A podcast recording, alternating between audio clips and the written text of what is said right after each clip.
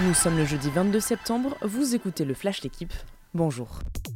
Sauver les meubles en Ligue des Nations, l'objectif des Bleus ce soir contre l'Autriche, car en cas de défaite, la France sera reléguée en Ligue B et aura donc un tirage plus compliqué pour le prochain Euro.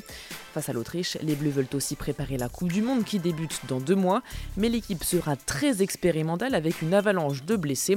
Pas de Benzema, Lloris, Kimpembe ou Hernandez pour ne citer que. Un match dans une atmosphère lourde aussi, tant le foot français est secoué par des affaires judiciaires. Coup d'envoi à 20h45.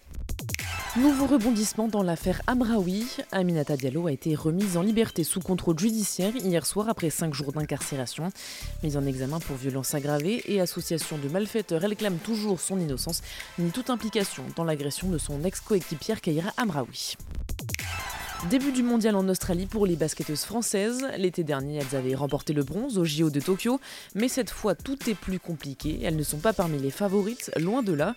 Les Bleus sont privés de plusieurs cadres, Grouda, Miliam Poupa et Johannes, la dernière en date leur principal atout offensif. Et les Françaises sont dans un groupe très relevé avec l'Australie, le Canada, le Mali, le Japon et la Serbie. On n'a rien à perdre, estiment les Bleus. Premier match à 12h30 contre les Australiennes. Une semaine après avoir annoncé sa retraite, Roger Federer se confie dans l'équipe. C'est la fin du conte de fées, dit-il.